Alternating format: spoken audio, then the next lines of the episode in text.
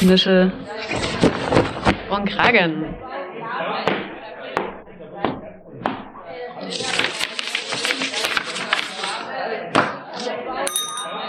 Ruhe bitte. Hier ist euer Podcast Nische und Kragen von Arbeit und Leben Sachsen. Willkommen, liebe HörerInnen. Hi. Ich bin Anna. Und ich bin Christine. Wir nehmen euch heute mit auf unsere Reise durch Sachsen, die wir angetreten sind, um die Kommunalpolitik besser zu verstehen. Heute soll es um migrantische Stimmen in der Kommunalpolitik gehen. Und hören wir uns doch mal ein paar Stimmen an. Kommunalpolitik ist richtige Teilhabe und Zusammenleben von Migrantinnen und Mitbürgern und Mitbürger. Nah am Leben. Diversity. Das waren unsere Gäste der heutigen Sendung. Abdulaziz Bashuri aus Dresden, Asim Semisolu aus Leipzig und Neyam Tarek ebenfalls aus Leipzig. Alle sind Mitglied des jeweiligen Migrantinnenbeirates. Warum diese Folge? Wahlen sind eigentlich so das demokratische Moment, das man auf jeder Ebene der Politik erfahren kann. Doch leider nicht alle. Wir haben uns nochmal gefragt und nochmal schnell ins Buch geschaut, wer kann eigentlich aus Sicht des Wahlrechts hinsichtlich der Staatsbürgerschaft an diesem Moment der demokratischen Wahl teilhaben. Das sind alle 18-jährige deutsche StaatsbürgerInnen. Ja, interessant auch noch EU-StaatsbürgerInnen. Na, das heißt, wenn jetzt jemand aus Polen zum Beispiel hier in Leipzig lebt und mindestens drei Monate in der Kommune ist, darf auch an der Wahl teilnehmen. Ja, an der Kommunalwahl. Genau. Andere Personen, die schon seit zehn Jahren hier leben, vielleicht nicht. Deswegen haben wir erstmal uns überlegt zu fragen, wie sehen das eigentlich die KommunalpolitikerInnen, mit denen wir gesprochen haben? Was denken Sie über die gesetzlichen Bestimmungen der Wahlberechtigung auf Kommunalebene, besonders hinsichtlich Wahlalter und Staatsbürgerschaft? Äh, ganz kurz, ich glaube, das ist gut so, wie es aktuell ist. Das war Michael Specht von der CDU aus Chemnitz.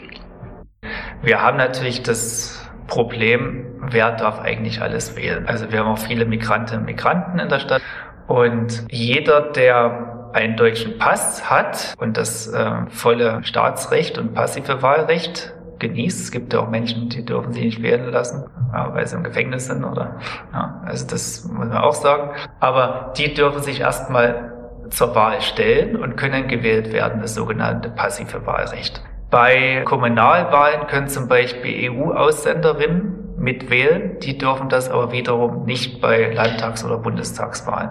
Und das ist natürlich ein Problem nach meinem Dafürhalten. Wir haben ja auch immer mehr Migrantinnen jetzt in den letzten Jahren auch in unseren äh, Kommunen begrüßen dürfen, dass die faktisch ausgeschlossen sind von dem politischen und demokratischen Mitspracheprozess im Sinne dessen, dass sie A nicht wählen können und B nicht gewählt werden können. Und ich glaube, das ist etwas, wo wir in nächster Zeit hin müssen, dass eben die Demokratie auch davon lebt, dass viele Leute mitmachen können, sich deswegen repräsentiert fühlen und dementsprechend das auch angepasst wird. Das ist jetzt aber zum Beispiel auch wieder nichts, was wir hier im Stadtrat beschließen können. Das sind Gesetze, die werden auf Landesebene beziehungsweise auf Bundesebene gemacht. Das war das Statement von Dr. Adam Bednarski, der Partei der Linke in Leipzig. Ja, also ich finde es erstmal sehr, sehr gut, das ist aufgrund dessen, dass wir eben ne, Mitglied der Europäischen Union sind, dass eben alle Unionsbürger auch entsprechend wählen dürfen. Es ist immer eine schwierige Geschichte durchaus, ab wann man sagt, okay, man lebt jetzt so lange in der Kommune, dass es eigentlich total Usus, sage ich jetzt mal, sein sollte, dass man eben auch mitwählen kann. Um jetzt quasi die Frage der Staatsbürgerschaft eher zu beantworten, ja, weil es dauert einfach, oder es gibt auch ganz viele individuelle Gründe, warum man eben nicht zeitnah irgendwie eine andere Staatsbürgerschaft beantragt. Ja, also, und trotzdem lebt man ja eben schon lange in der Stadt und will eigentlich ja die Stadt auch mitgestalten. Ich hab da, bin da ehrlicherweise noch ein bisschen unschlüssig, wie wir da quasi eine sinnvolle Regelung finden sollten. Deswegen bin ich auch sehr froh, dass wir den Migrantenbeirat auch jetzt so reformiert haben, dass da auch wirkliche Wahlen stattfinden und dass man darüber eben auch eine direkte Legitimation eben auch von unterschiedlichen Gruppen der Bevölkerung in Leipzig noch hat, die dann eben auch mit ähm, teilnehmen können. Mhm. Man darf nicht vergessen, auch wenn man nicht die deutsche Staatsangehörigkeit hat, kann man trotzdem auch Mitglied in Parteien werden in Deutschland. Man hat das Problem, dass man dann für bestimmte Sachen nicht kandidieren darf, das ist richtig. aber man hat trotzdem die Möglichkeit, sich zumindest am politischen Prozess auch zu beteiligen. Das heißt, das ist auch zumindest eine Möglichkeit, die man noch wählen könnte und die auch jetzt nach dem bestehenden Gesetz schon möglich ist. Wir müssen uns natürlich auch nichts vormachen. Für bestimmte Beteiligungsmöglichkeiten müssen wir eben auch die Gesetze ändern, weil es es eben momentan noch nicht hergibt. Und das war die Stimme von Christina Merz, Stadträtin für die SPD in Leipzig.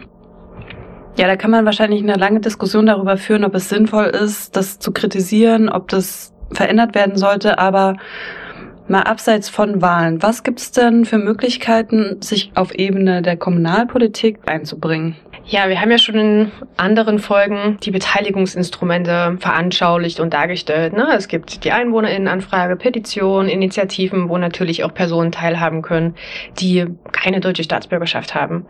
Ja, nochmal zurück zu dem Statement von Christina Merz, was wir gerade schon eingangs nochmal eingefügt haben. Es gibt zwei wichtige Punkte, die sie da angesprochen hat.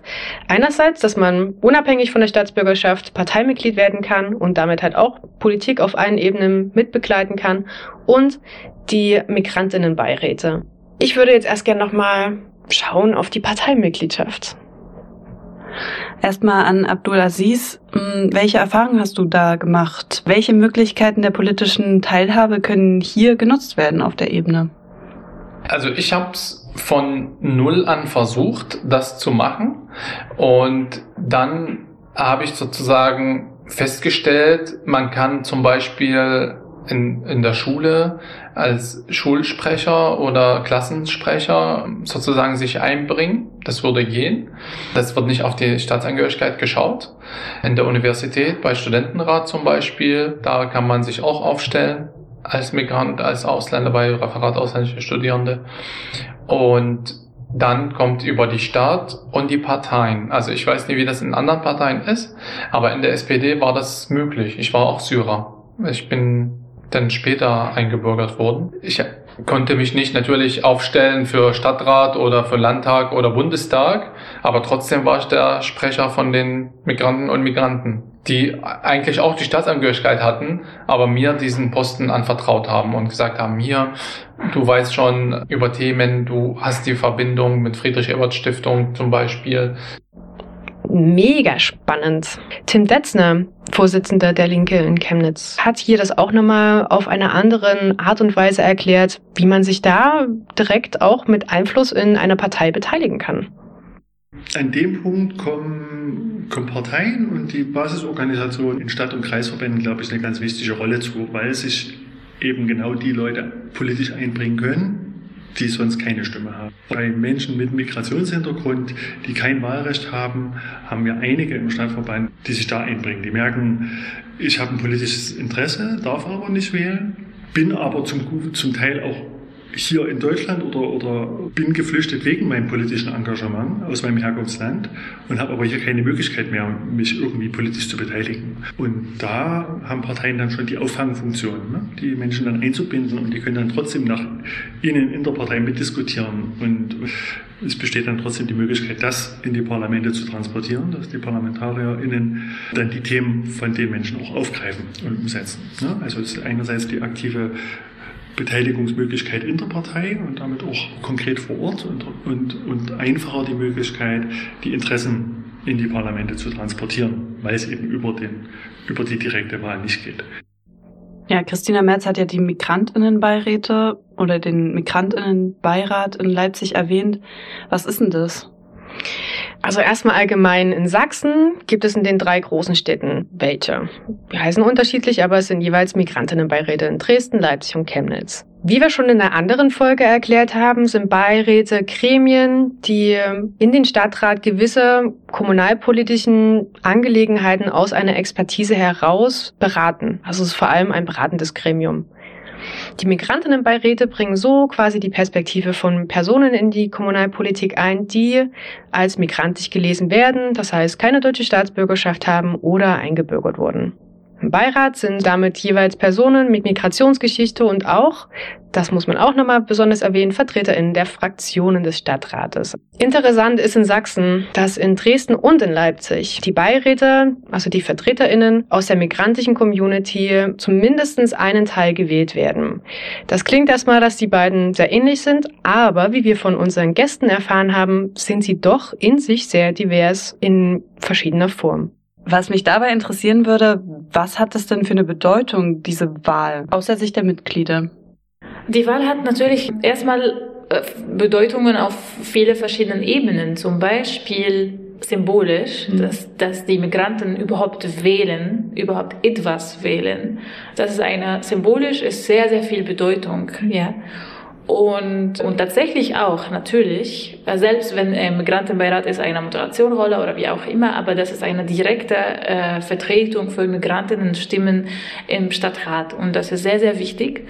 Von daher ist erstens eine Anerkennung für diese Rechte für Migrantinnen, dass sie auch eine Vertretung wählen dürfen und müssen. Das ist ein Recht. Und das ist eine Anerkennung-Ebene.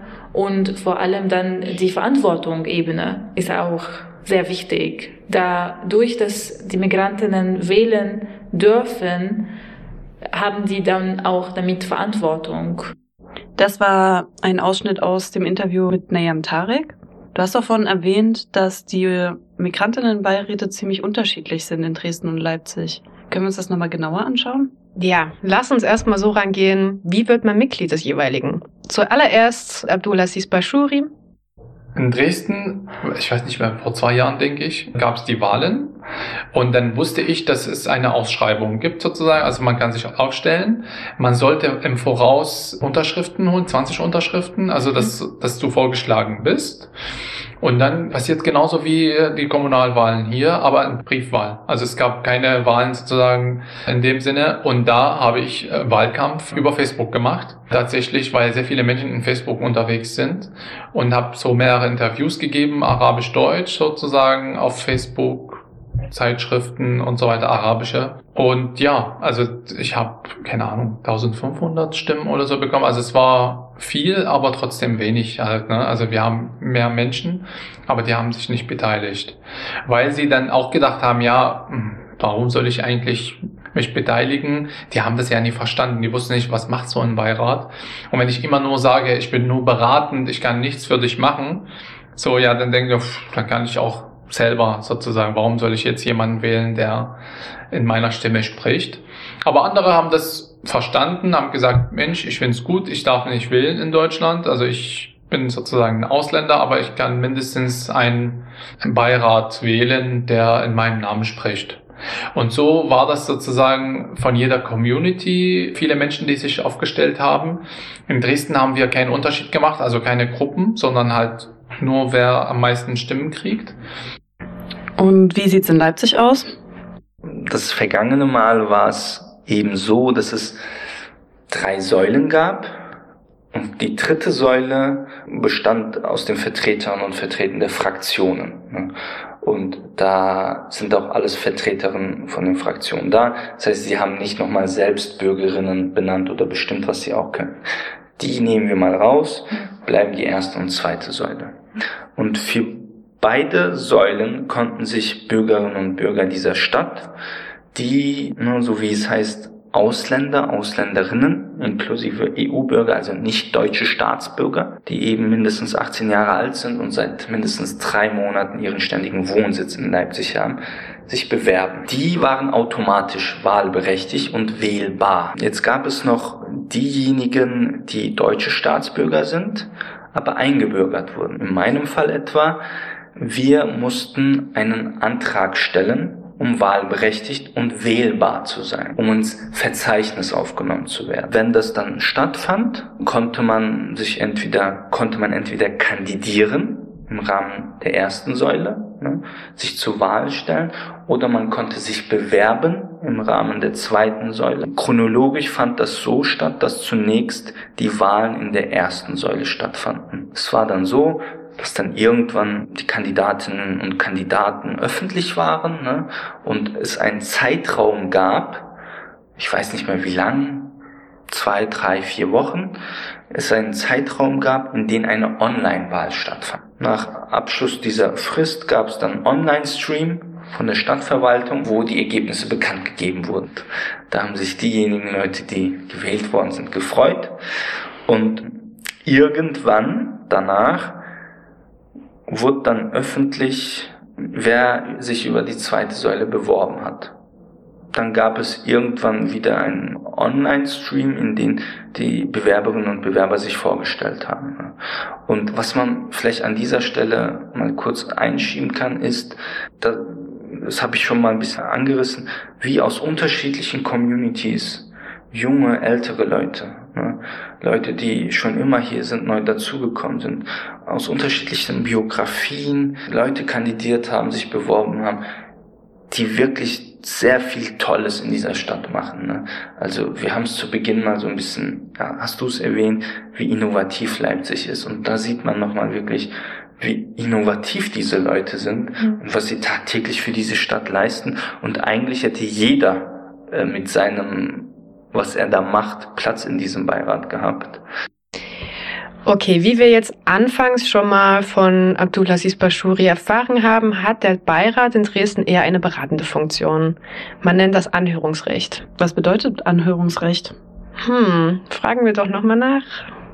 In dem Beirat bekommen wir zu unserer Sitzungen immer eine Vorlage, eine Tischvorlage, wo sozusagen Bescheide, die, bevor die dem Stadtrat gezeigt werden, entschieden werden, dass wir beraten darüber. Also wir entscheiden nichts und äh, wir bemühen uns natürlich, dass wir eine Rolle dabei spielen, aber eigentlich spielen wir nur eine äh, beratende Funktion.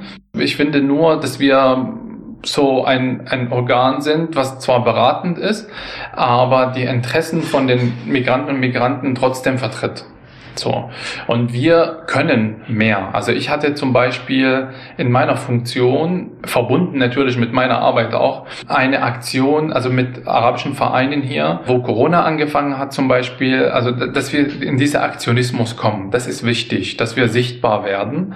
Und durch den Beirat biete ich das an, auch an die Jugendliche. So, okay. Also im Kontrast hierzu hat der Migrantinnenbeirat Leipzig ein und so heißt es tatsächlich Anhörungs- und Antragsrecht. Das heißt, als Beirat können Sie selbst auch Anträge in den Stadtrat einbringen und der Stadtrat muss hierüber entscheiden. Mega krass. Mhm. Da würde mich interessieren, wie der neu gewählte Beirat hier arbeitet. Also wo liegen die Grenzen? Da haben wir Niam Tarek gefragt dazu. Mhm, eine sehr spannende Antwort bekommen. Ich kann Ihnen sagen, für uns, es gibt noch keine Grenzen. Wir testen gerade unsere Grenze. Wir gehen so ran und äh, bis das jemand uns Stopp sagt. Mhm. Und wenn das Stopp sagt, dann versuchen wir nochmal, dann kommt nochmal ein Stopp, dann versuchen wir das drittes Mal. Mhm. Und dann, wenn das nicht, dann, dann müssen wir eine Alternative rausfinden und dann die Zivilgesellschaft mitnehmen und so weiter und so fort, bis das es kein Stopp ist. Aber für mich persönlich, und ich bin, äh, ich glaube schon, dass alle meine Kollegen auch der gleiche Meinung haben würden im Migrantenbeirat, es gibt keine Grenze und es soll auch keiner geben. Und wir sind aber in Verhandlungsphase. Da haben wir jetzt schon ziemlich viel über die Migrantinnenbeiräte in Dresden und Leipzig gesprochen. Das sind also VertreterInnen, die sich in der Kommunalpolitik einbringen. Also auch Interessensvertretung und vielleicht auch eine Lobby für die migrantisch gelesene Community. Mm, da habe ich mich aber auch gefragt, was abseits von Migrantinnenbeiräte, was ja nicht überall existiert, wichtig wäre, damit sich Personen, die keine oder noch keine deutsche Staatsbürgerschaft haben oder eine Migrationsgeschichte haben, bräuchten, damit sie sich einbringen könnten. Ja, besonders wie sieht es bei jungen Menschen aus? Zum Glück haben wir mit Asim Semisolu auch in seiner Funktion als Vorsitzender des Haus der sozialen Vielfalt gesprochen. Das ist ein Verein in Leipzig, der sich besonders auch für soziale, kulturelle und politische Teilhabe von einer muslimisch-migrantisch gelesenen Community einsetzt. Hierzu sagte Asim Folgendes. Ich sprach ja davon, dass es hilft, es ihnen zu zeigen. Aber um das zu machen, braucht man sicherlich Personen im Umfeld, die irgendwie in dem Kontext unterwegs sind. Ne? Also es ist kein Geheimnis, dass wenn man in seinen Jugendjahren jemanden in der Familie oder im, im größeren Bekannten, Bekanntenkreis hat, der ähm, politisch aktiv ist, der irgendwie wissenschaftlich unterwegs ist, der Künstler, Künstlerin ist, ne, ähm, dass das eine Perspektive für die Jugendlichen eröffnet. Das, was bei den Jugendlichen aus diesem Kreis, migrantisch, ne, muslimisch, ähm, fehlt, kann ich auch aus eigener Erfahrung sagen, das sind eben verhältnismäßig weniger Leute, die in diesen Feldern tätig sind, mhm. aktiv sind. Und das ist eben diese unfaire, ungerechte Startbedingung, die Jugendliche da haben. Und das kann man vor allem dadurch ausgleichen, dass man eben den Jugendlichen zeigt, hey, guck mal, auch das gibt es. Und ähm, viel mehr braucht man erst da, glaube ich, gar nicht zu machen. Wenn man merkt, ey, man kann Politik machen, ne? Hm, ich kann malen, ich kann Film machen, ne? ich kann Gedichte schreiben oder was weiß ich was, ne? oder ähm, all diese Sachen und die dann mit Personen zusammenbringt, die in diesen Bereichen aktiv sind, dann hat man schon eine Welt eröffnet und es kann dann kommen, was kommen kann. Also das halte ich für sehr wichtig. Aber auf der anderen Seite, die Frage stellt sich in dem Zusammenhang natürlich, wer macht das? So, ne? Das sind ähm, Vereine wie wir, mhm. ne? aber wir sind ja ein Verein, der sich das ganz besonders auf die Fahne geschrieben hat. Was ist mit all den Regelinstitutionen dieser Stadt? Haben die einen besonderen Blick allgemein für diese Community, vor allem für die Jugendlichen aus dieser Community? Ich sage immer, wir haben hier aufgrund eine besondere ähm, Situation. Aufgrund der Teilung äh, Deutschlands äh, gab es ja keine Gastarbeiterbewegung, die es äh, in Westdeutschland, also in dem Sinne nicht vergleichbar gab, nicht in der Anzahl gab. Es gab Vertragsarbeiterinnen und Vertragsarbeiter. Aber diese Bewegung gab es hier nicht. Und die Jugendliche, ähm, mit denen wir zu tun haben, die wir sehen, die sind quasi die erste Generation, die jetzt Abitur macht. So, ne? Das heißt, wir können aus den Fehlern, die im Westen damals gemacht wurden, integrationspolitisch lernen und sie jetzt besser machen. Mhm. Und wir machen sicher, wir machen auch schon sehr vieles besser, das muss man auch sagen. Aber wenn jede Regelinstitution die irgendwie was mit Jugendlichen zu tun hat, den besonderen Blick, die Sensibilität nochmal dafür hätte, wäre das schon sehr hilfreich. Ne? Weil letztendlich ist es ein Querschnittsthema, das sich durch alle gesellschaftlichen Bereiche zieht. Ne? Wir versuchen so in eine Richtung gesteuert sehr viel Power zu geben, ne? aber das ist natürlich nicht vergleichbar, wenn von allen Regelstrukturen, von der Regelstruktur im gleichen Maßen irgendwie etwas angeboten wird. Was hast du dir mitgenommen ja, im Endeffekt ähm, auch allgemeiner gesagt, ne? Vielfalt ist ein wichtiger Pfeiler der Demokratie. Gesellschaftlich ist viel in Bewegung und hier möchte ich nochmal kurz rüberschwenken zu einer interessanten Aussage von Abdulaziz Bashuri aus Dresden. Trotzdem versuche ich in meiner Arbeit so Schulungen zu machen, Aufklärungsarbeit zu machen, weil ich glaube, das ist das Wichtigste. Aufklärungsarbeit, um beiden Seiten mitzunehmen. Und auch wenn die Deutschen halt über, über Arbeit diskutieren oder sozusagen falsche Behauptungen, was die AfD äh, gerne verbreitet, da habe ich immer sozusagen ein Gegenargument, weil ich informiert bin und weiß, okay, das stimmt nicht, was die erzählen, so, ne? Und da kann ich das auch belegen und sagen, hier, wir haben so viele Menschen, die hier Ärzte, ähm, ohne die unsere Krankenhäuser jetzt in Corona-Krise zusammengebrochen wären. Ja. Und aber so reden wir nicht so, ne? Also so Auge um Auge sozusagen, sondern wir sind hier zusammen, wir möchten zusammen leben und die Ärzte, die hier sind, auch wir, ich treffe mich mit ihnen dann so ständig. Also wir haben über 20, 30 Ärzte in Dresden und da treffen wir uns mal auf einen Kaffee oder auf eine Shisha sozusagen hier in der Neustadt und dann diskutieren wir auch über Politik und dann weiß ich von ihnen, ah okay, das ist gerade ein Thema zum Beispiel. So und wünsche mir natürlich, dass wir so eine Plattform haben, so Dialog auf Augenhöhe zum Beispiel, dass wir von beiden Gesellschaften Menschen haben, die dann diskutieren und zusammensprechen. Das waren schon ziemlich viele gute Aussagen, würde ich sagen. Ziemlich empowernde Worte.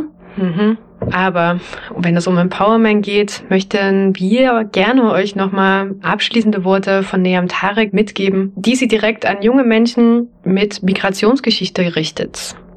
Ich gebe denen gerne erstmal viel äh, Empowerment und auch eine, wie kann ich das sagen?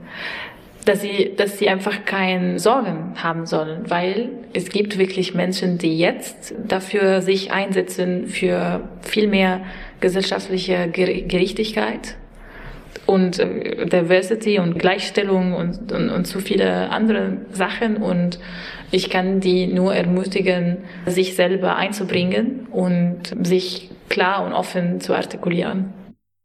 An dieser Stelle wollen wir uns ganz herzlich von euch verabschieden. Wir hoffen, es hat euch Spaß gemacht, uns definitiv die Folge zu produzieren und auch allgemein die gesamten Interviews zu führen. Jo, wenn euch das Thema noch weiter interessiert, hört euch doch die ganzen Interviews an. Oder fragt in eurer Kommune nach. Bei der Verwaltung kriegt ihr bestimmt interessante Antworten.